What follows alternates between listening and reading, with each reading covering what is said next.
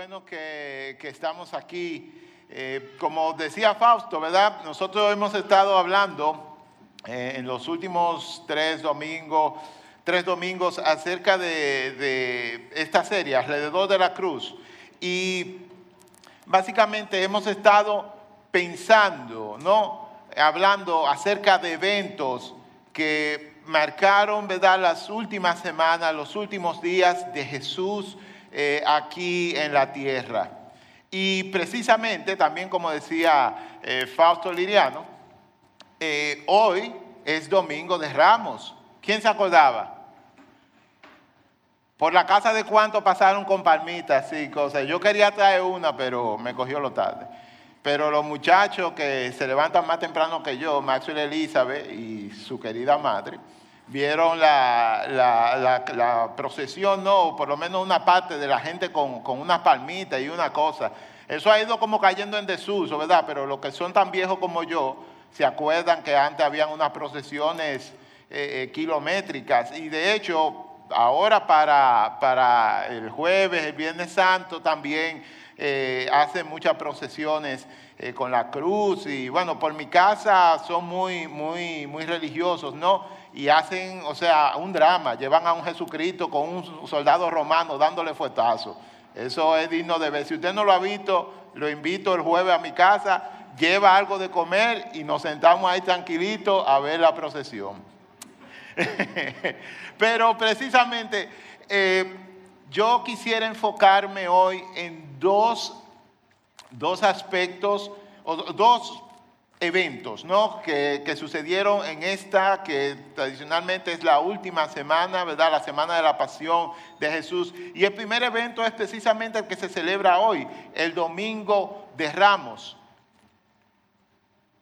Todos sabemos, ¿verdad? Un montón de gente recibe a Jesucristo con muchas palmas, con, con, telas, con de todo. Jesucristo viene entrando como un rey, pero un rey que entra sobre un pollino, ¿no? Sobre un asno eh, o más en dominicano, sobre un burrito. Eh, eh, no sé cuántos de ustedes han montado burro aquí. O sea, que el único del campo soy yo. Ah, no, mi hermano JJ. Y, bueno, no, voy a decir que la hermana Grady también se ha montado en burro, pero el asunto es que, que no es lo más glamoroso ni lo más cómodo del mundo. Los burros son muy confiables, son muy buenos y, llevan, cargan mucha, mucha carga, ¿verdad? Tienen mucha capacidad de carga, pero para nada cómodo, para nada glamoroso. Pero Jesús entra en un animalito de esto a Jerusalén, esta es su entrada triunfal y mucha gente lo recibe, y no solamente güey, güey, güey, le llaman rey, le dicen Mesías. Pero lo que a mí siempre me ha llamado la atención de esta historia es que cinco días después, las mismas personas, o por lo menos una parte de ese grupo, es el que también grita, mátenlo, crucifíquenlo. ¿A quién ustedes quieren? ¿A Jesús, que ustedes llamaron rey hace par de días, o a Barrabás? Queremos a Barrabás. Barrabás, por cierto, era, eh, vamos a decir que un Che Guevara ¿no? de su tiempo, un revolucionario. Y lo que me pone a pensar de esto es lo siguiente, y yo quiero hacerle esa pregunta a ustedes. ¿Qué motivó el cambio en la población de Jerusalén? ¿Por qué el cambio? ¿Por qué pasar del domingo a decir Osana, Osana, hijo de David, rey, rey, rey, al viernes, a, perdón, al, jueves, al qué sé yo qué día, en la semana decir, crucifícalo, crucifícalo. A mí se me ocurre una razón. Y es que la gente del pueblo de Israel, los judíos, querían de hecho, en los mismos discípulos tú encuentras ese sentimiento, en el círculo íntimo de Jesús. Querían un libertador, pero un libertador del yugo romano. Un libertador político. quizás militar también. Alguien que nos arreglara la cosa de ahora. Estamos hartos de los romanos, queremos ser independientes, necesitamos un líder que nos guíe a esa independencia, a esa libertad. Cuando la gente se dio cuenta, ayudado también por los chismes de los fariseos y muchos dicen, pero ven acá, y este rey que en un pollín y en un burriquito, eso ah, no afectó, ¿verdad?, a la causa pública, ¿no?, del grupo que quería un líder. La gente como que se desinfló. Mi opinión, ¿no? Pero creo que, que es muy cercana a la realidad. Y lo que me hace pensar eso es que la gente no estaba realmente siguiendo a Jesús. No quería a Jesús como rey, quería a Jesús como un medio para cumplir sus deseos. La gente de Israel querían a Jesús como un medio para un fin. Querían usarlo. Sí, así de simple. Así como usted cada cuatro años en este país elige un, presidente. Usted elige ese presidente porque usted entiende que ese presidente o ese político eh, por lo menos va a avanzar, aunque sea un milímetro, la agenda que usted entiende es la más importante y la que más le conviene a este país. Así de simple. Y eso me hace pensar en nosotros. O sea, nosotros seguimos a Jesús o queremos a Jesús para un fin, para sentirnos bien, para sentirnos que pertenecemos a un grupo, para sentirnos moralmente eh, bien, superior, para poder decir eh, con el dedo, no, yo soy mejor que tú.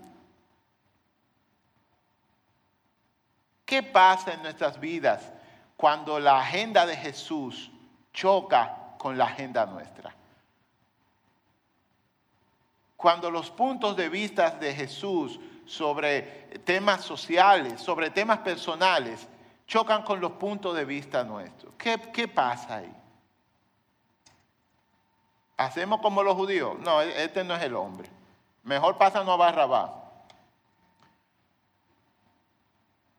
Pensemos en eso por un momento. O sea, porque se trata, y siempre lo he dicho, se trata de quién es Señor en tu vida. Si Jesús o al final eres tú y solamente tienes a Jesucristo como Señor mientras te conviene tenerlo como Señor.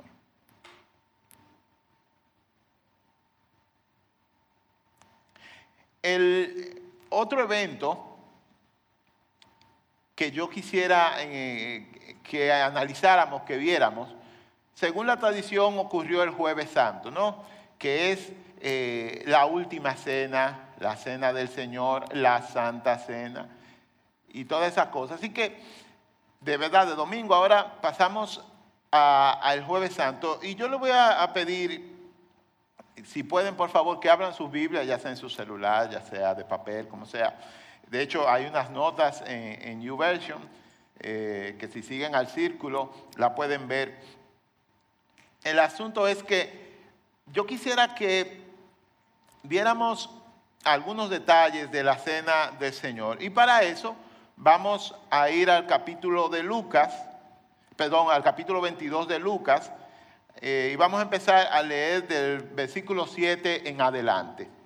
A mí en lo personal me gusta mucho, mucho, mucho el Evangelio de Lucas. Y esto es porque tenemos algo en común muy importante para mí. Es que a Lucas le gustan las comidas. Fíjense, amén, ¿verdad? Un amén por allá, ¿eh?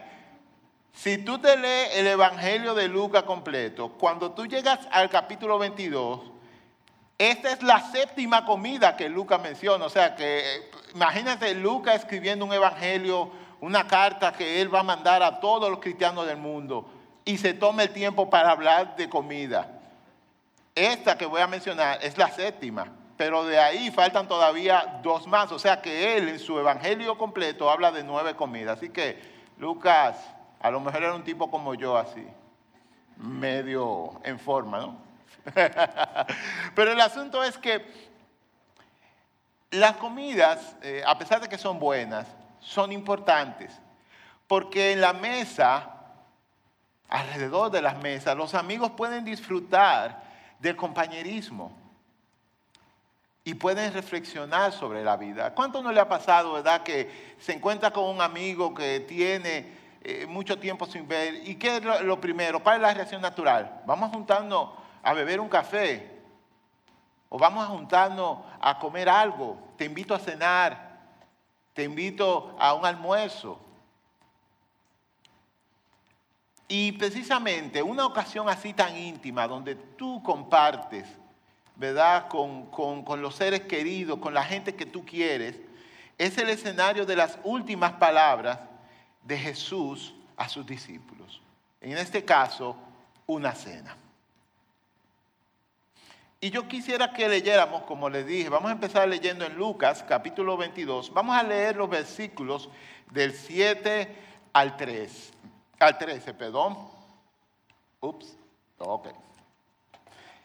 Y leemos, yo estoy ¿verdad? leyendo de la nueva traducción eh, viviente. Y dice, luego llegó, perdón, el festival de los panes sin levadura, cuando se sacrifica el cordero de la Pascua.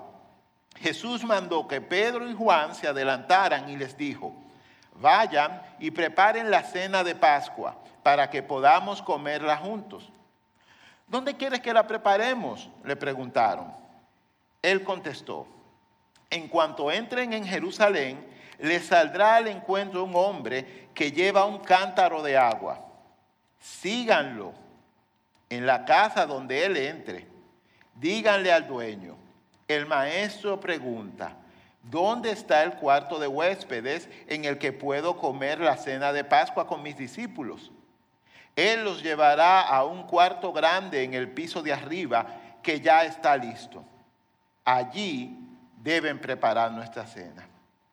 Y dice el versículo 13, ellos fueron a la ciudad y encontraron todo como Jesús les había dicho y allí prepararon la cena de Pascua. Fíjense en el versículo 13 de nuevo, vuélvanlo y léanlo, por favor.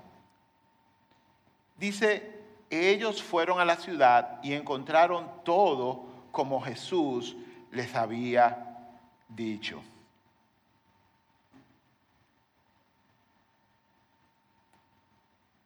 Piensen en eso. Jesucristo, Señor, ¿dónde vamos a la cena? Jesucristo dice, mira, vayan a Jerusalén, van a encontrar un hombre con un cántaro, síganlo, lleguen a la casa que lleguen, no hablen con el hombre, no hablen con el dueño de la casa y díganle que mandó a decir el maestro que dónde está el salón de la cena. Y él lo va a llevar a este salón y va a ver esto y va a ver todo lo otro. ¿Qué impresión le da eso a ustedes? Específicamente el versículo 13 ellos llegaron y encontraron todo tal y como Jesús le había dicho. Ahora, pregúntese usted mismo, ¿qué precisión tú tienes que tener para decir, mira, tú vas a llegar a esta hora y en ese mismo momento cuando tú llegues va a venir un hombre con un cántaro de agua? O sea, estamos hablando del siglo primero, nada que ver, o sea, los acueductos no eran una cosa tan común como son ahora la gente tenía que cargar mucha agua.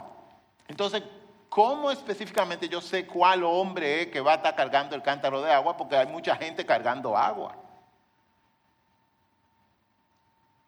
¿Qué nivel de detalle? Además, ¿en qué momento Jesús habló con el dueño de esa casa para decirle, mira, van a venir aquí dos fulanos y ellos te van a decir tal cosa? Y tú, entonces, eh, lo dejas pasar. No es como ahora que tú haces así, mira la foto, ellos se ven así. Cuando tú veas a ese balbú y el otro ahí medio calvo, tú, esos son los míos.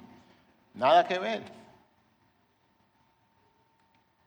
Jesús tiene el control sobre todas las cosas.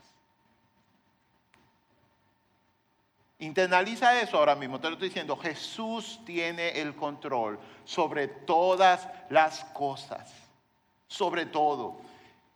Y fíjense el momento en que esto sucede. A escasas horas de Jesucristo ser apresado, ser enjuiciado y ser muerto.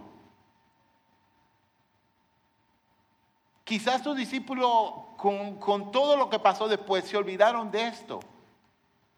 Pero el Señor, de una forma bien, ¿verdad? Suspicaz, estaba tratando de decirle, muchachos, yo tengo control de todo, o sea, yo sé todo lo que va a pasar. Yo sé cómo cada piececita, cómo se está moviendo, dónde se está moviendo.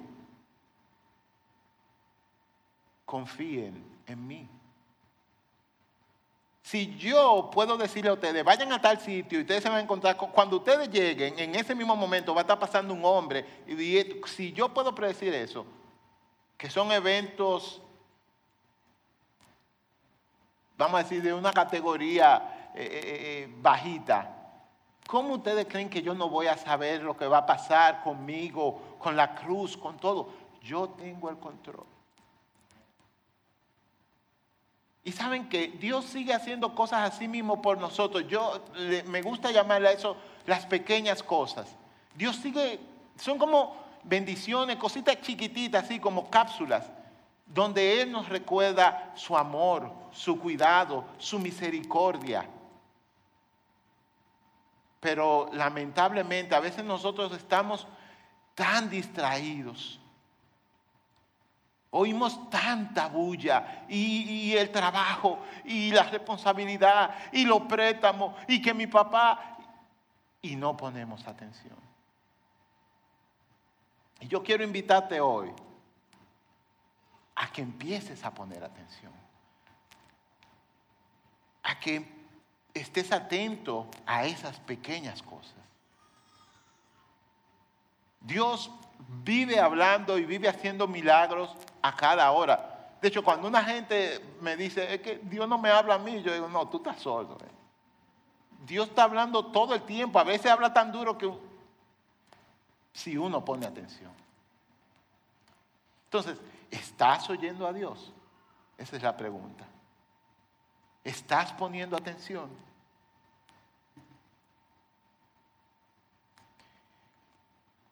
Ahora yo quisiera que pasáramos a Juan capítulo 13. Y vamos a leer, ¿verdad? Los versos de 4 al 5 y después vamos a saltar del 12 al 15. Esta es una parte de, la cena del Señor, que a veces no se habla mucho, pero sucedió y es muy importante. Dice Juan, hablando de Jesús, así que se levantó de la mesa, estoy leyendo Juan 13, está en la pantalla, pero me gustaría que lo vieran en sus Biblias. Juan 13, eh, estamos leyendo del 4 al 5 y después de 12 al 15. Dice, así que se levantó de la mesa Jesús, se quitó el manto, se ató una toalla a la cintura, y echó agua en un recipiente. Luego comenzó a lavarles los pies a los discípulos y a secárselos con la toalla que tenía en la cintura. Ahora vamos al 12. Después de lavarle los pies, se puso otra vez el manto, se sentó y preguntó, ¿entienden lo que acabo de hacer? Ustedes me llaman maestro y señor y tienen razón, porque es lo que soy. Y dado que yo, su Señor y Maestro, le he lavado los pies, ustedes deben lavarse los pies unos a otros. Les di mi ejemplo para que lo sigan. Hagan lo mismo que yo he hecho con ustedes. Cuando la persona está en su lecho de muerte o va a viajar, tiene un viaje inminente, los últimos momentos son bien especiales, porque esa persona sabe que tiene poco tiempo y recalca o solamente quiere hablar sobre lo más importante. Jesús está aquí a escasas horas de ser eh, vituperado, castigado, eh, eh, azotado y de ser muerto. Y se reúne con sus discípulos, tiene esta cena íntima con ellos. Y fíjense de lo que habla, o sea, agarra una ponchera en buen dominicano, pa, y te la pone y empieza a lavarle los pies a sus discípulos. Y le dice, ustedes ven lo que yo estoy haciendo, háganlo. Jesucristo pudo haber hablado, sean fieles, y lo dijo, pero aquí en la cena, Él decidió darle importancia al servicio. Y yo te pregunto, si Jesús decidió darle importancia en los últimos momentos de su vida aquí en la tierra al servicio, a dar un ejemplo de servicio, ¿en qué nivel está el servicio en tu vida? ¿A quién estás sirviendo tú? Es una pregunta muy importante. O sea, vuelvo y digo, cuando tú te vas de viaje, yo tengo que, por mi trabajo, salir con mucha frecuencia de la ciudad. Y cuando yo me voy, eh, usualmente de madrugada, siempre, a veces uno de los niños está enfermo, lo que sea, le digo a Maciel, mira, acuérdate, eh, a Maxo le toca esta, esta medicina a tal hora, Elizabeth le toca esto, qué sé yo qué, y Maciel a veces te coge pique conmigo. Y yo digo, no, mi amor, lo que pasa es que tú sabes, yo quiero puntualizar y tengo así un problema, ¿no? De, de, de ansiedad. Pero el asunto es que uno quiere recalcar lo más importante antes de irse. Jesús recalcó el servicio. Tú estás sirviendo. El servicio es importante en tu vida. Para Jesús lo era.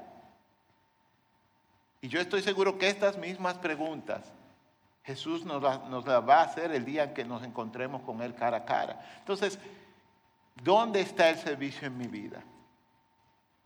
Y Jesús sigue hablando de servicio y para eso ahora vamos a ir a Lucas, el capítulo ¿verdad? 22 donde estábamos y vamos a leer el versículo 25 y 27. Dice Jesús, en este mundo los reyes y los grandes hombres tratan a su pueblo con prepotencia y sin embargo son llamados amigos del pueblo. Cualquier parecido con la realidad actual, ¿verdad? pero, pero, dice Jesús, entre ustedes será diferente. El más importante de ustedes deberá tomar el puesto más bajo y el líder debe ser como un sirviente. Dice el versículo 27. ¿Quién es más importante? ¿El que se sienta a la mesa o el que sirve? El que se sienta a la mesa, se responde Jesús. Pero en este caso no, pues yo estoy entre ustedes como uno que sirve. Y como bien nos gusta decir aquí en la iglesia, el que no sirve, no sirve. Que eso te quede pendiente, mi hermano. Volvamos a Juan y leamos, a Juan 3 y leamos los versículos 6 y 7. Dice Juan, estamos todavía en el tiempo del lavatorio de pies. Y dice, ¿verdad? El versículo 6, en Juan capítulo 13. Cuando Jesús iba a lavarle los pies a Simón Pedro, este le dijo, Señor, ¿tú me vas a lavar los pies a mí? Y Jesús le contestó, ahora no entiendes lo que estoy haciendo, pero después lo entenderás. Pedro no quiere que Jesús le lave los pies por el tono de la pregunta, parece ser que es por respeto. Señor, pero no se supone que es como al revés, porque tú eres el Señor y yo soy el discípulo. Pero, y es, algo que es bueno recordar, la obediencia está por encima de todo. Y me estoy tomando un poco más de tiempo, ¿verdad? Que se supone, pero quisiera recordarle una historia que mi papá nos contó a, mí y a mis hermanos hasta la saciedad cuando veníamos creciendo. Y era la historia de que una vez el Señor, ¿verdad?, mandó al rey Saúl y a conquistar y qué sé yo qué, y esto, que lo otro. Y el Señor le dijo, Saúl, todo lo que tú encuentres tiene que acabar con eso. Pero Saúl vio que habían una vaquita que estaban gorditas y bien, y la gente y cuatro, que dijo, concha, pero Señor, ¿cómo vamos a acabar con eso? Y se llevó las, las vacas, las cosas. Y después se encontró Samuel, se encontró con Samuel, el profeta. Y Samuel le dijo, pero ven acá, Saúl, esa vaca que yo estoy oyendo, como que Saúl no pudo ocultarlo y dijo, bueno, es que yo la, las escogí, ¿verdad? Para eh, llevarle sacrificio al Señor, llevarle ofrenda al Señor. Y Samuel le dijo la frase que mi papá nos metió por dentro, hasta más no poder, pero le agradezco, eh, papi, tú que me estás viendo, gracias. Samuel le dijo, la obediencia vale más que el sacrificio. Y todavía sigue siendo así. Pedro le dijo al Señor, Señor, pero no es que se supone que, no, no, no, no. Es verdad, quizás es como tú dices, Pedro. Pero esto es muy importante lo que yo estoy haciendo. Tienes que obedecer. A veces Dios te va a pedir cosas que tú dices, no, pero señores, que no, no se supone que así. Recuerda, la obediencia es más importante que cualquier otra cosa. Y Jesús le responde a Pedro de una manera que a mí siempre me ha impactado.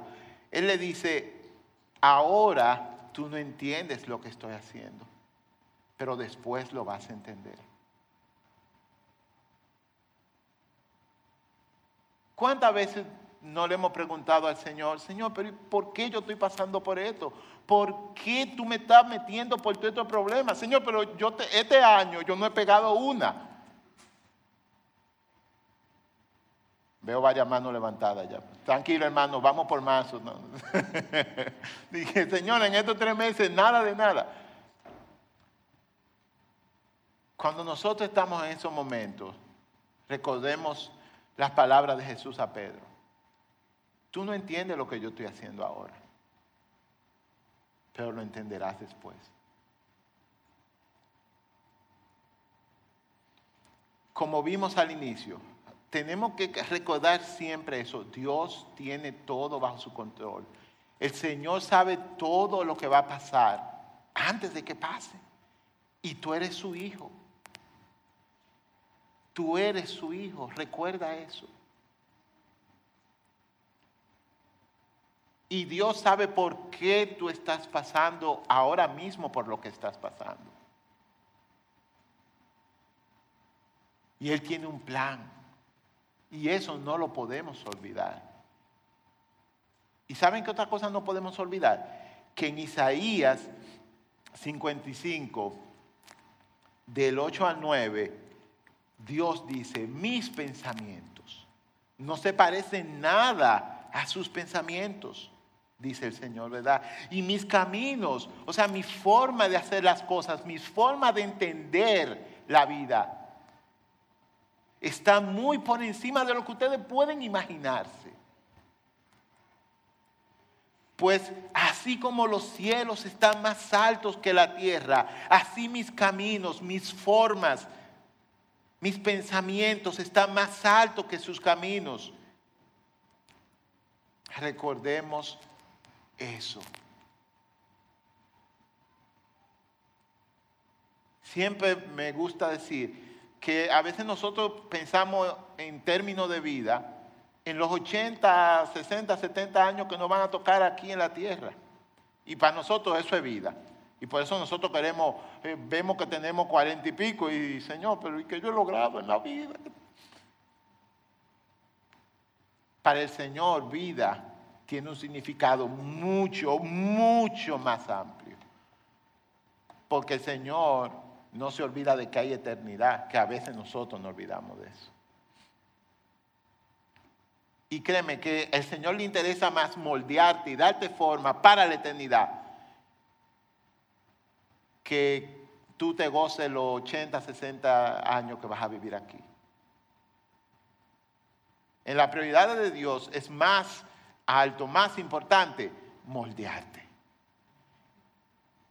Y créeme, Él lo va a hacer porque Él te ama. Así que no le haga el trabajo más difícil a Dios, déjate moldear, deja que Él te dé forma. Él lo está haciendo y lo está haciendo por tu bien. En Juan 13.1 dice que Jesús amó a sus discípulos hasta el fin. Pensemos en eso. Jesús amó a sus discípulos hasta el fin. El amor de nuestro Señor es perfecto, es compasivo, es perdonador.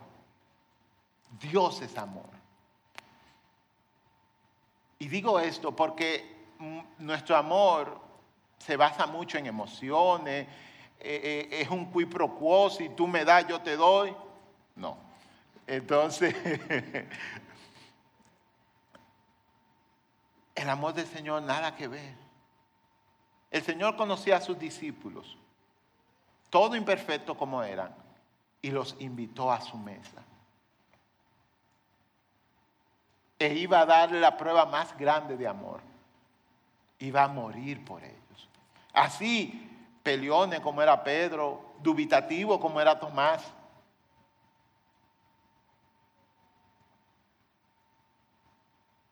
Traicionero como Judas. El Señor, dice Juan 13.1, los amó hasta el fin. Nunca hubo duda del amor de Jesús hacia sus discípulos. Y asimismo el Señor, aunque tú la marques 20 mil veces, no te deja de amar. Recuerda eso siempre. Obviamente eso no es una licencia para que tú empieces a hacer lo que tú quieras. Todo lo contrario. Es un llamado para honrar ese amor. Leamos Lucas 22, del 19 al 20. Dice, Jesús tomó un poco de pan y dio gracias a Dios por él. Luego lo partió en trozos, lo dio a sus discípulos y dijo, este es mi cuerpo, el cual es entregado por ustedes. Hagan esto en memoria de mí. Después de la cena, tomó en sus manos otra copa de vino y dijo, esta copa es el nuevo pacto entre Dios y su pueblo, un acuerdo confirmado con mi sangre, la cual es derramada como sacrificio por ustedes. Jesús dice que el pan es el cuerpo de él entregado por la humanidad.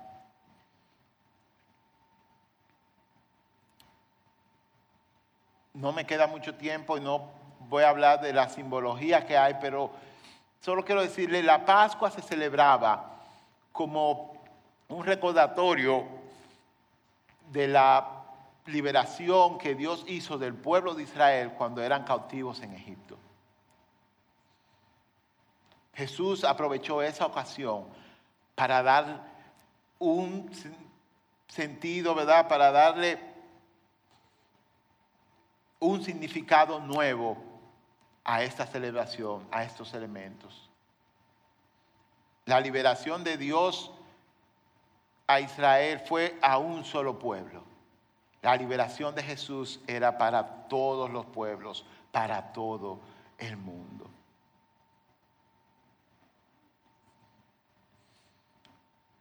Y yo quiero terminar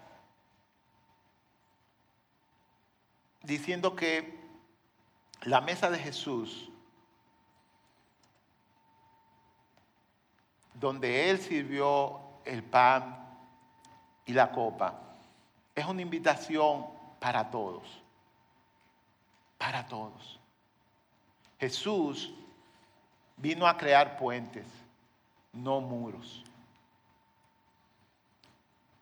Y quiero tomarme un poco de tiempo haciendo hincapié en esto por los eventos ocurridos en esta semana, aquí en nuestro país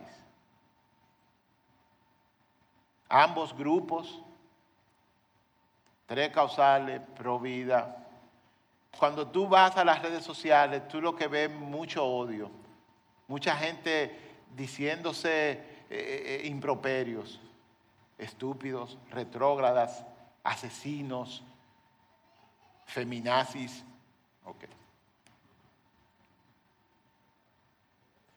Y yo lo que me pregunto, nosotros como cuerpo de Cristo, ¿hemos mirado con amor a la gente que, que no necesariamente coincide con nosotros? Yo no estoy diciendo que estén bien. Aclaro, yo entiendo que la vida empieza en la concepción y que es un regalo de Dios que no puede ser cortado a la ligera. No es una inconveniencia como algunos lo quieren llevar, nada que ver. Pero también nosotros debemos de recordar que vivimos en un mundo caído, donde pasan muchas cosas que no eran el plan original.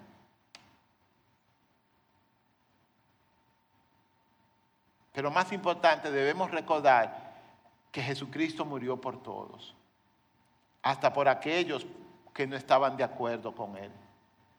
Y los amó también a todos hasta el fin. Nosotros como su cuerpo, como su pueblo, debemos mirar a toda la gente, incluyendo los que no están de acuerdo con nosotros, con los lentes de la cruz de Cristo. Eso no significa estar de acuerdo con.